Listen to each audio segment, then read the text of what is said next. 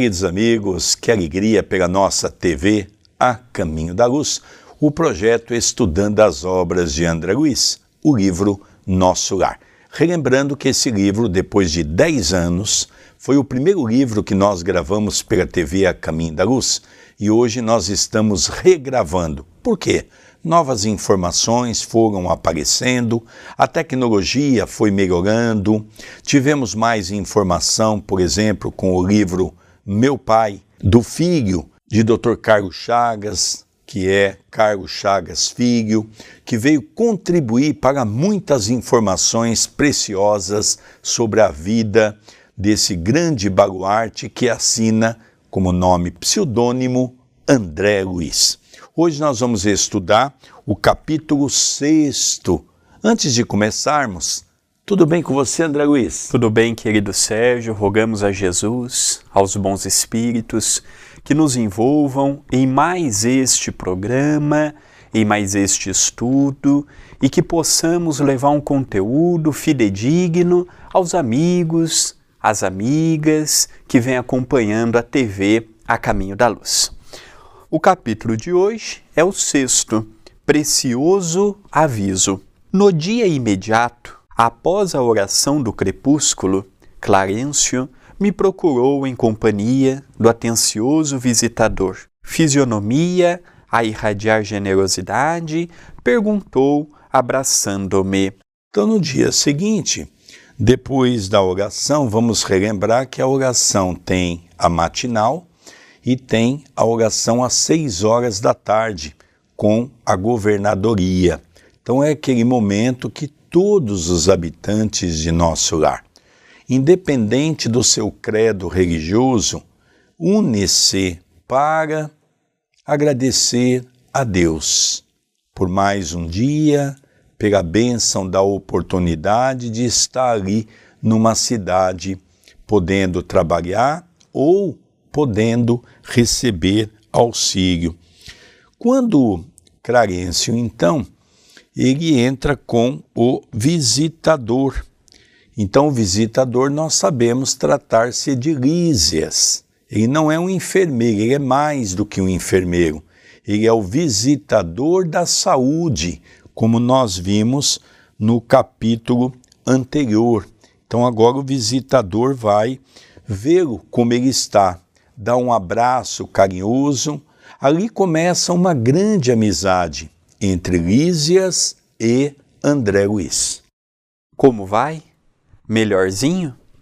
Esbocei o gesto do enfermo que se vê acariciado na terra, amolecendo as fibras emotivas.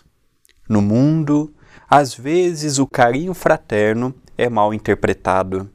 Obedecendo ao velho vício, comecei a explicar-me, enquanto os dois benfeitores se sentavam comodamente a meu lado. Veja que fato interessante que André Luiz percebe uma atitude que ele não tinha quando médico. Ele ali estava na condição de um doente. Entrou Clarencio, entrou Lísias. E qual foi a forma do cumprimento? Um abraço carinhoso. Aquilo começa a tocar o coração de André Luiz, porque ele percebe que ele não conhecia esses gestos, que ele desconhecia esse momento fraternal que se tinha em nosso lar. E um outro ponto interessante, complementar de maneira efusiva, André Luiz estava à cama e os dois sentaram numa poltrona de uma maneira cômoda, de uma maneira confortável, para conversarem um pouco, quando então eles vão ouvir agora a narrativa do paciente. Não posso negar que esteja melhor. Entretanto, sofro intensamente. Muitas dores na zona intestinal, estranhas sensações de angústia no coração. Nunca supus fosse capaz de tamanha resistência, meu amigo. Ah, como tem sido pesada a minha cruz. Agora que posso concatenar ideias, creio que a dor me aniquilou todas as forças disponíveis. Esse é um ponto interessante que o Espiritismo vem trazer para nós, porque as pessoas pensam que ao desencarnar, chega no mundo espiritual na condição de um espírito perfeito. E não é assim que acontece. André Luiz descreve que as dores na zona intestinal, que é onde ele havia sofrido uma cirurgia, era muito intensa. Foi da onde gerou o seu desencarne, um dos motivos. Ele diz também que aquela palpitação no coração era intensa. Lógico, ele estava com a sua mente em desequilíbrio também, porque ele estava bem melhor, como ele mesmo afirma, eu estou bem melhor de quando aqui me adentrei, mas ainda me encontro enfraquecido, com muitas dores. É muito interessante nós notarmos esse depoimento para nós pararmos com aquela mania de achar que nós podemos abusar aqui na Terra, chega no mundo espiritual, nós temos um corpo vaporoso, como aquele de Gasparzinho nos desenhos animados. Não é assim que funciona. Nós temos o perispírito, tem os órgãos também. E os órgãos dilapidados aqui, com problemas aqui, com dores aqui, quando estamos no corpo, na crosta, no desencarne, nós levamos para lá também. Então nós temos que entender que a vida continua, que a vida prossegue e que ao morrer, que na verdade é perder o corpo físico, nada mais o é de que o perispírito continua a sua jornada no seu processo evolutivo, levando da Terra as suas condições, os seus vícios, os seus erros, as suas mazelas. Então veja que essa é uma informação muito importante para nós entendermos o porquê o Espiritismo, na condição de terceira revelação, orientada pelo próprio Espírito da Verdade, que é Jesus, nos pede para que nós possamos o mais rápido possível nos melhorar para chegarmos melhor do outro lado. Clarencio ouvia, atencioso, demonstrando grande interesse pelas minhas lamentações, sem o menor gesto que denunciasse o propósito de intervir no assunto. Encorajado com essa atitude, continuei. Além do mais, meus sofrimentos morais são enormes e inexprimíveis. A mainada, a tormenta, exterior com os socorros recebidos. Volto agora às tempestades íntimas. Que terá sido feito de minha esposa, de meus filhos? Teria o meu primogênito conseguido progredir segundo meu velho ideal? E as filhinhas? Minha desventurada Zélia muitas vezes afirmou que morreria de saudades se um dia eu lhe faltasse. Admirável esposa, ainda lhe sinto as lágrimas dos momentos derradeiros. Não sei desde quando vivo o pesadelo da distância. Continuadas dilacerações roubaram-me a noção do tempo. Onde estará minha pobre companheira? Chorando junto às cinzas do meu corpo? Ou nalgum recanto escuro das regiões da morte? Oh, minha dor é muito amarga. Que terrível destino o do homem penhorado no devotamento à família. Creio que raras criaturas terão padecido tanto quanto eu. No planeta, vicissitudes, desenganos, doenças, incompreensões e amarguras abafando escassas notas de alegria, depois os sofrimentos da morte do corpo. Em seguida, martirizações no além-túmulo. Que será então a vida? Sucessivo desenrolar de misérias e lágrimas? Não haverá recurso à semeadura da paz? Por mais que deseje firmar-me no otimismo, sinto que a noção da infelicidade me bloqueia o espírito, como terrível cárcere do coração. Que desventurado destino, generoso benfeitor. Então aqui nós percebemos que André Luiz ele estava sem aquela compreensão exata de quanto tempo havia se passado desde o momento que ele desencarnou até aquele momento em que ele estava num dos hospitais da cidade de nosso lar. E ali ele estava com aquela saudade de quem não se preparou o seu coração, o seu sentimento para uma temporária, um temporário distanciamento. Então ele estava preocupado com a sua esposa, ele estava preocupado com os seus filhos. Lembremos que nós cremos fielmente é narrado por amigos muito próximos do Chico que André Luiz é a figura do cientista, do médico Carlos Chagas. E nós percebemos que ele, quando esteve aqui, ele teve três filhos. Nós tínhamos olhado na sua biografia e sempre é comentado dois. E aí, num, neste livro que o meu pai sempre cita, meu pai, conta que um terceiro filho nasceu, mas durou apenas um mês e desencarnou prematuramente. O seu nome era Maurício. É interessante, André, que Maurício, Carlos Chagas não chegou a conhecer. Ele estava numa jornada e quando ele, a mulher se engravida, ela vai para casa da sogra, em Juiz de Fora. E a criança nasce e depois de um mês a criança desencarna. Verdade. Aqui fala das filhas. Na verdade, ele teve três filhos.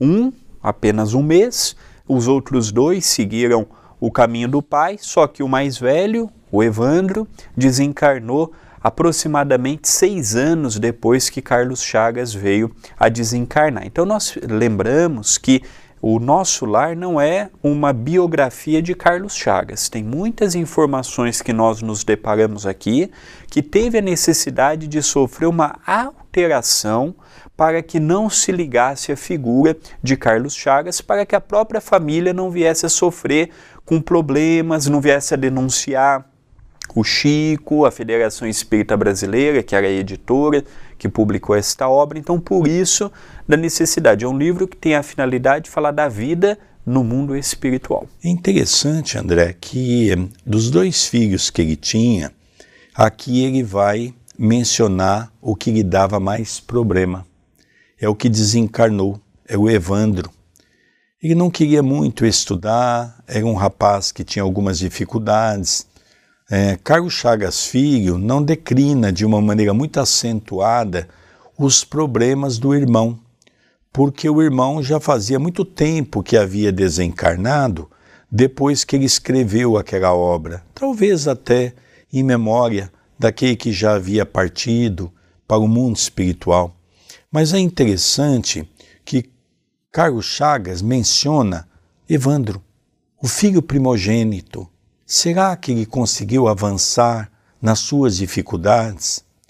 Ele relembra de Zélia. E aqui, na verdade, ele fala as minhas filhas. Ele não teve filhas. Tem muitas pessoas que podem dizer, Sérgio, mas então não é a mesma pessoa? É. O que ocorre é que no prefácio de Emmanuel, Emmanuel explica que teve que haver algumas alterações com referência a uma menção especial ao autor da obra para que não pudesse ser descoberto quem estava por trás desse trabalho. Não havia necessidade. Então, alguns pontos foram alterados. Isso é importante. O Chico contava isso para os grandes amigos. Na intimidade, o Chico contava essas alterações. Então nós percebemos que é importante você também compreender para que amanhã não se haja dúvida dessa interpretação. Tem uma senhora no Rio de Janeiro que ela tem um quadro, que é um quadro da foto de Dr. Carlos Chagas. E uma vez é um quadro pintado. Ela levou até o Chico, para o Chico ver. Nesse quadro, ele deixa uma mensagem e escreve: André Luiz, dando exatamente uma menção de que ele já assinava com o novo nome que ele havia assumido no mundo espiritual. Dando continuidade à nossa leitura, chegado a essa altura, o vendaval da queixa me conduzira ao barco mental, ao oceano largo das lágrimas. Esse é um grande problema que nós vamos ver agora, com que Clarencio até começa a modificar o pensamento de André Luiz. Até agora foi só choradeira. Em nenhum momento ele diz que bênção, eu saí daquele lugar horrível, horripilante que eu me encontrava. Ele em nenhum momento fez um agradecimento. O tempo todo foi as lastimações da saudade da família, das dores que ele estava sentindo. Isso é mais ou menos semelhante a nós. Nós estamos o tempo todo reclamando da vida e não conseguimos olhar para as benécias que o alto nos oferece no dia a dia. Então é interessante nós notarmos agora o que Clarencio vai falar para André Luiz.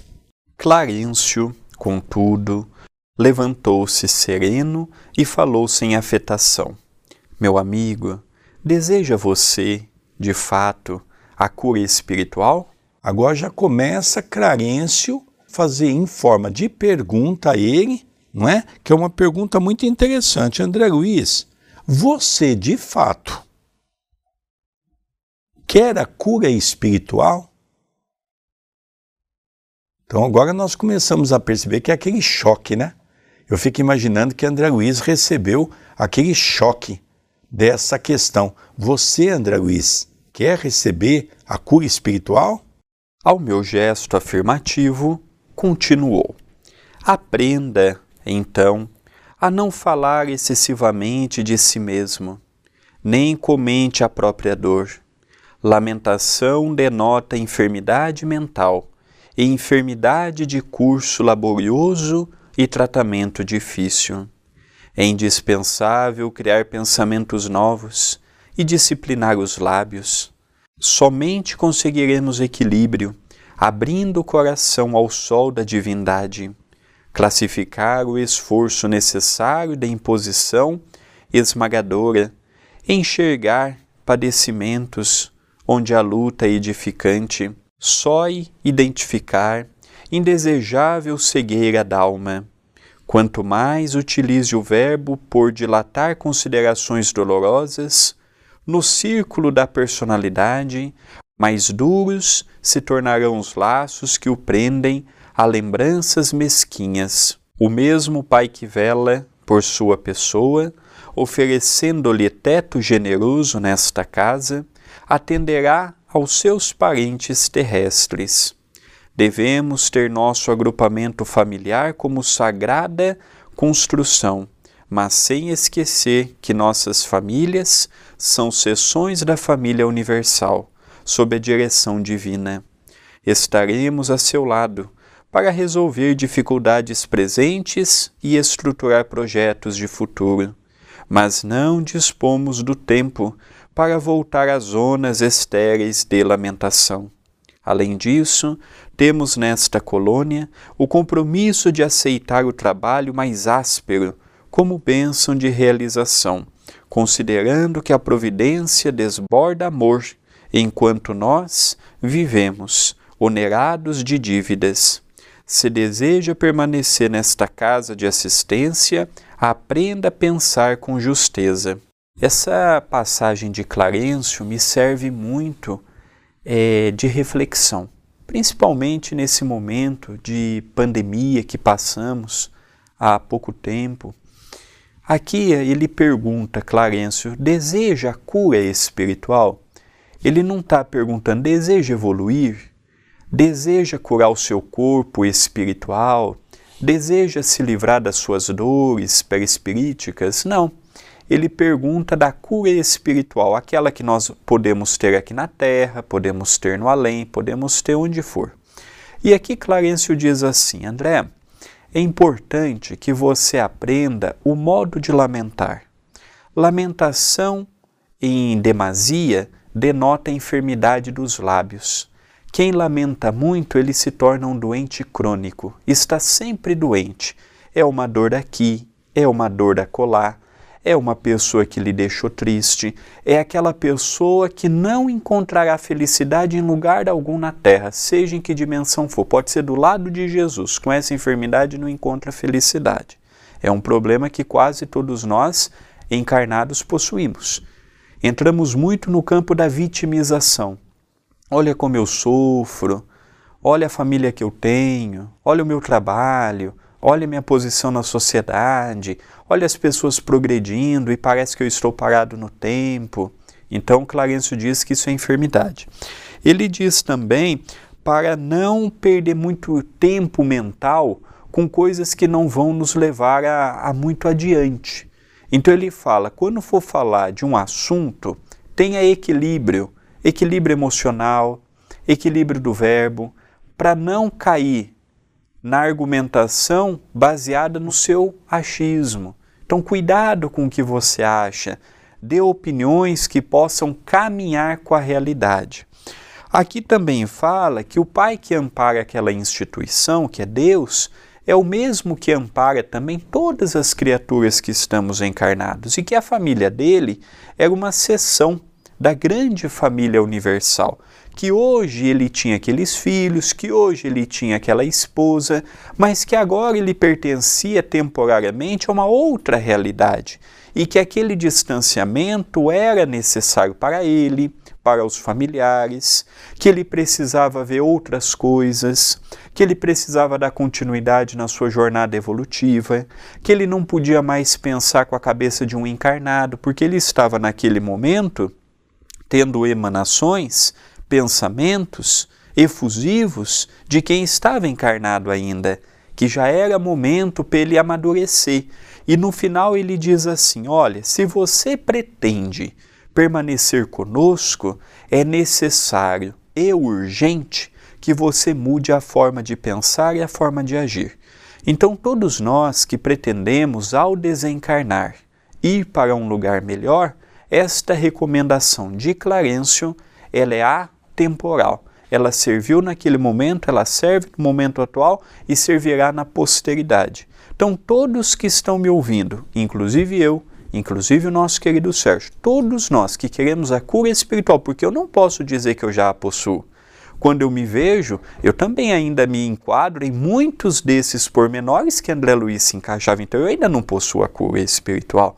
Mas se eu pretendo, se os amigos e as amigas pretendem, é fundamental lermos de quando em quando estas observações de Clarencio e interiorizarmos e falarmos assim: eu quero chegar no mundo espiritual. Chegar melhor no mundo espiritual não é simplesmente fazer a caridade, não, porque eu posso ser um exímio caridoso, mas eu posso ser um doente da língua, um doente do coração, um doente do sentimento, então, ser caridoso não quer dizer que vai dar lugar bom para ninguém. Eu tenho que ser caridoso sabendo o que eu estou fazendo. Ser caridoso é fundamental. Mas e a cura espiritual, como ele nos fala? Venho aprendendo com a doutrina espírita que é um conjunto de situações que nos levam. A intelectualidade é uma, o assistencialismo é outra, a cura do coração é outra, a modo de tratarmos o próximo é outra, e cada uma dessas sessões vão levantando as paredes do homem de bem. Eu gostaria também, André, de aproveitar esses seus comentários que foram belíssimos para me ater nessa última frase que você já comentou, mas eu penso que é uma frase que nós devemos o tempo todo relembrar, porque é uma coisa muito séria o que Clarencio, de uma maneira, na forma de um pai, naquele momento expressa a André Luiz a condição que ele deva ter em nosso lar. Então é uma pergunta que ele faz de maneira direta. Se deseja permanecer nessa casa de assistência. Ou seja, André Luiz não era obrigado a ficar ali. E se ele não mudasse o padrão dele, ele tinha muita facilidade de voltar da onde ele veio, que é exatamente aquela condição de lugares inferiores aonde o padrão vibratório é negativo. E depois ele encerra dizendo dessa maneira: aprenda a pensar com justeza. Então nós começamos a perceber, e o André tem razão quando ele diz isso, que são frases que nós deveríamos estar o dia todo manipulando os nossos pensamentos, desde quando nós acordamos e fazendo aquelas perguntas durante o dia. Enaltecer as coisas belas que a vida nos oferece. Mas é uma pena que nós gastamos o dia todo para nos lamentar das coisas que nós não temos, das coisas que nós perdemos. Me lembro que muitas das cartas que Francisco Cândido Xavier recebia na condição do correio do além para aquelas mães que iam chorando pelo filho, e nas próprias cartas ou nas conversas íntimas com Francisco Cândido Xavier, ele perguntava: Mas a senhora não tem mais três filhos? Tenho. A senhora está chorando por um e está esquecendo de cuidar dos outros três. Volte para casa, minha filha. Cuide dos seus filhos. Você ainda tem três filhos para amar. E vamos orar por aquele que partiu. Mas não, nós ficamos apegados àquilo que é ruim, aquele acontecimento ruim, e esquecemos que o mundo continua, que a vida continua, que as coisas têm que prosseguir.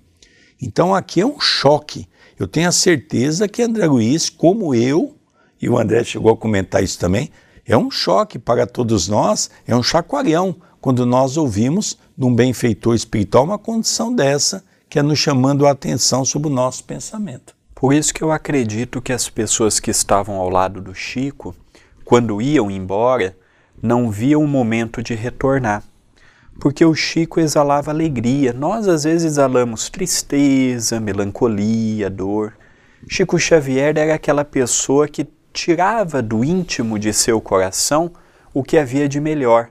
Então eu vejo que é uma receita que vamos começar agora e não sabemos quando conseguiremos concretizar ela toda, mas é uma receita que precisamos urgentemente colocá-la em prática. Agora nós vamos ver como é que André Luiza recebe essa mensagem.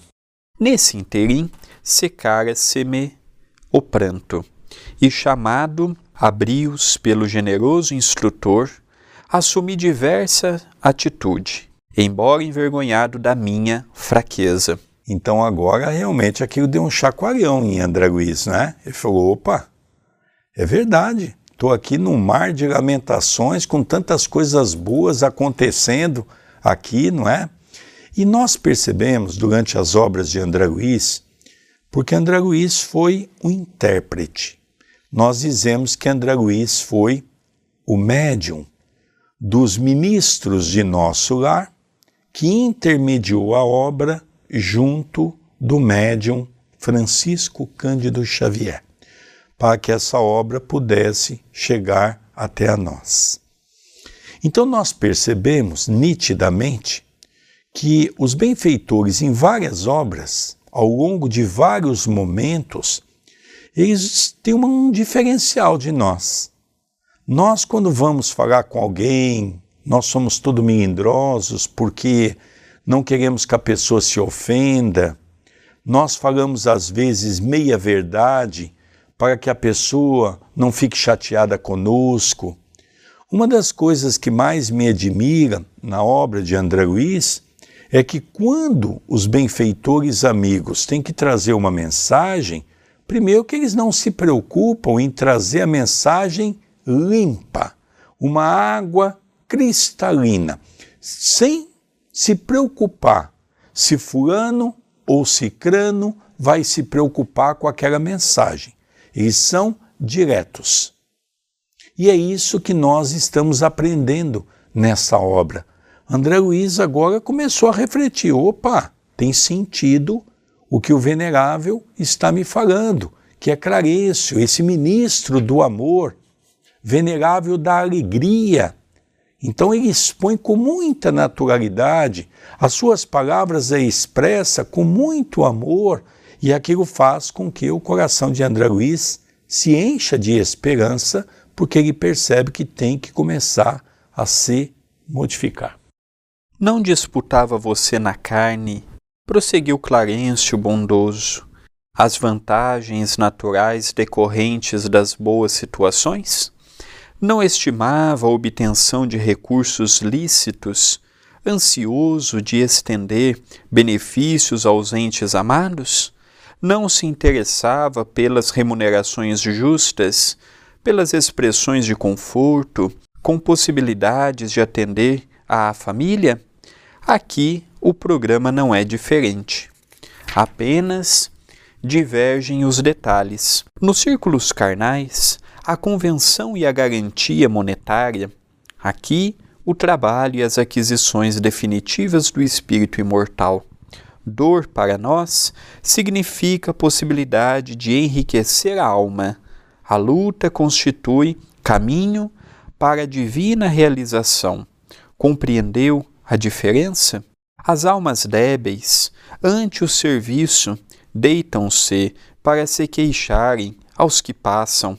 As fortes, porém, recebem o serviço como patrimônio sagrado, na movimentação do qual se preparam a caminho da perfeição. Ninguém lhe condena a saudade justa nem pretende estancar sua fonte de sentimentos sublimes. Acresce notar, todavia, que o pranto da desesperação não edifica o bem. Se ama em verdade a família terrena, é preciso bom ânimo para lhe ser útil. Então, nós percebemos aqui que Clarencio começa em forma de indagação, de pergunta, começa a fazer com que André Luiz pudesse pensar. Quando você estava na Terra, você não tinha uma preocupação de trabalhar bastante para dar um conforto aos seus familiares? Você não procurava trabalhar de maneira incessante para que os seus filhos, a sua esposa e até mesmo você tivesse uma condição financeira, uma condição de uma vida mais dilatada no campo da matéria. Quando nós chegamos desse outro lado, nós temos que começar a buscar esses valores que, quando estamos na Terra, é o valor da matéria, aqui é o valor do espírito.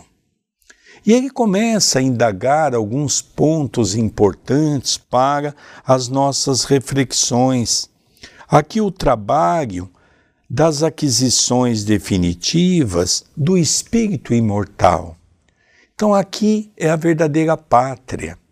O que você deixou na terra, na crosta, é passageiro. Daqui a pouco eles estarão do lado de cá. Aqui nós temos que trabalhar outros valores. E ele começa a falar: a luta constitui caminho para a divina realização. Compreendeu a diferença? As almas débeis, ante o serviço, deitam-se para se queixarem aos que passam. Então, nós nos perdemos nos queixumes. Quantas pessoas que desencarnam com 70 anos 80 anos. E se você for ver a vida dessa pessoa, passou em vão. Não levou praticamente quase nada, porque o tempo todo estava sobre as queixas, o azedume, as reclamações. Então nós percebemos que essa colocação de Clarencio, ela nos convida a iniciarmos esse trabalho aqui na crosta. Vamos relembrar que André Luiz, Dr. Carlos Chagas, já está desencarnado, já não tem mais como voltar atrás. E essa mensagem é para nós, que devemos, lógico, nos preocupar em dar uma condição para os nossos familiares, tudo isso é perfeitamente lógico dentro de uma condição natural que nós vivemos. Mas não esquecendo de trabalhar pelos grandes valores íntimos que se encontra dentro do nosso coração, que é o trabalho, a busca do nosso aperfeiçoamento moral. É por isso que o Chico, uma vez, nos disse a um grupo que estava ali com ele, eu me encontrava, os espíritas estão desencarnando mal. E é verdade. Imaginem vocês que estão aqui nos assistindo nesse programa televisivo, se os espíritas estão desencarnando mal, eu fico imaginando as outras crenças religiosas que não têm o conhecimento que nós temos dos valores intrínsecos do espírito, de como funciona o mundo espiritual. É muito mais difícil. A nós nos foi dado uma visão mais ampla para dilatar os nossos conceitos. Então eu vejo nesse esclarecimento algo muito profundo. Se ama em verdade os seus parentes, a sua família terrena, é preciso bom ânimo para lhe ser útil. Se você quer ajudar eles, não é a sua revolta do lado de cá que vai fazer com que isso aconteça. Melhora-se do lado de cá.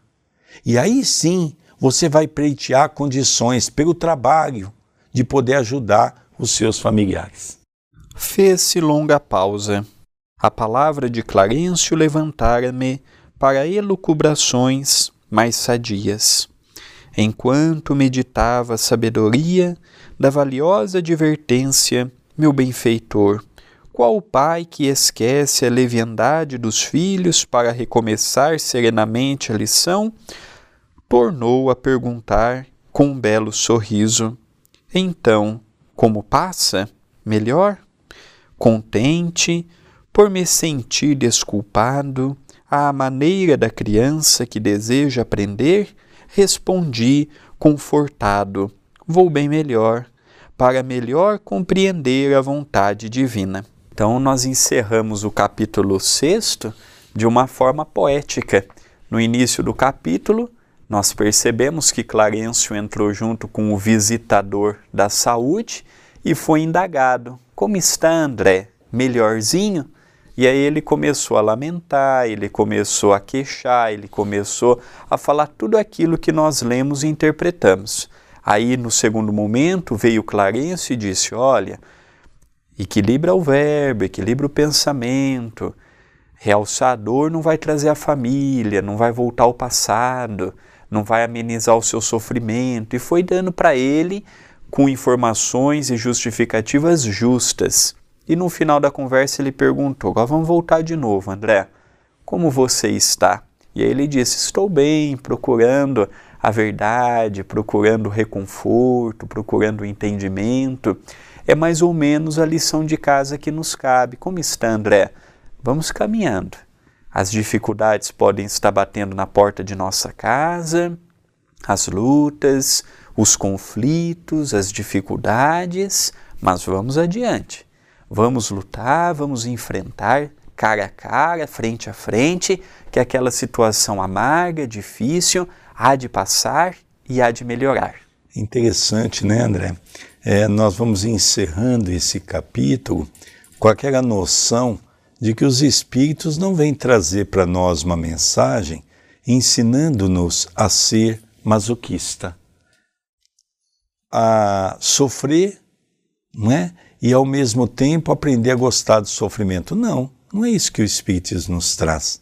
O Espiritismo nos traz uma mensagem de que o sofrimento é necessário para burilar as nossas almas.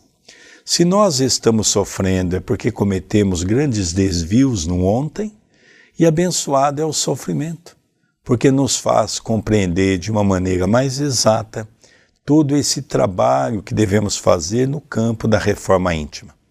Então, como parte central dessa mensagem, nós poderíamos resumir De maneira muito fácil, a mensagem é: ao acordar pela manhã, procura ser otimista. E por mais difícil que seja o seu dia, agarre-se na fé, na esperança, na prece. Quando a dor te visitar, lembre-se que é uma prova que você está passando para alcançar a sua evolução. Dessa maneira, tudo tornar-se-á mais fácil em nossa vida. Já estamos caminhando para o encerramento do capítulo 6. Os outros capítulos, desde o prefácio de Emmanuel, já estão disponíveis no nosso canal. Nesse próprio vídeo, deixe o seu like, deixe o seu comentário no vídeo, compartilhe se está te ajudando, naturalmente há de ajudar também outros corações. Se inscreva no canal se ainda não se inscreveu, habilite as notificações, que é o sininho. E muitos têm acompanhado as atividades do CEPAC pelas postagens que eu e o nosso querido Sérgio fazemos no Instagram, no Facebook. E uma forma que você tem de nos ajudar é se tornando membro do canal. Ali você vai escolher o mês e o período que você vai poder nos ajudar. Lembrando que é uma plataforma do próprio Google, por isso que na fatura do seu cartão não vai aparecer TV a caminho da luz, não vai aparecer CEPAC, vai aparecer uma conta do Google e depois eles transferem para a conta do Centro Espírita. Gostaríamos também de divulgar o blog que já está no ar, andreluizvilar.com. São matérias que semanalmente nós vamos publicando e juntos vamos refletindo à luz do Espiritismo. Convido também as pessoas a interagirem comigo e com o nosso querido Sérgio através do WhatsApp 19 997 7827 94 e pelo Telegram através do seu canal Divulgando Espiritismo. São formas que você tem de entrar em contato conosco, a sua mensagem, a sua participação, o seu compartilhamento é muito importante. Queridos amigos, nós vamos encerrando o capítulo de hoje pelo nosso estudo pela TV A Caminho da Luz, o programa Estudando as Obras de André Luiz, o livro Nosso Lar. Se você assistiu o programa de hoje é, e só assistiu o capítulo de hoje, é importante que você, na playlist, você possa assistir desde o prefácio. Tem o prefácio de Emmanuel, o prefácio de André Luiz e começamos desde o capítulo 1 para que você possa acompanhar toda a sequência dessa obra magnífica. Um beijo no seu coração e até o próximo programa. Até o próximo programa.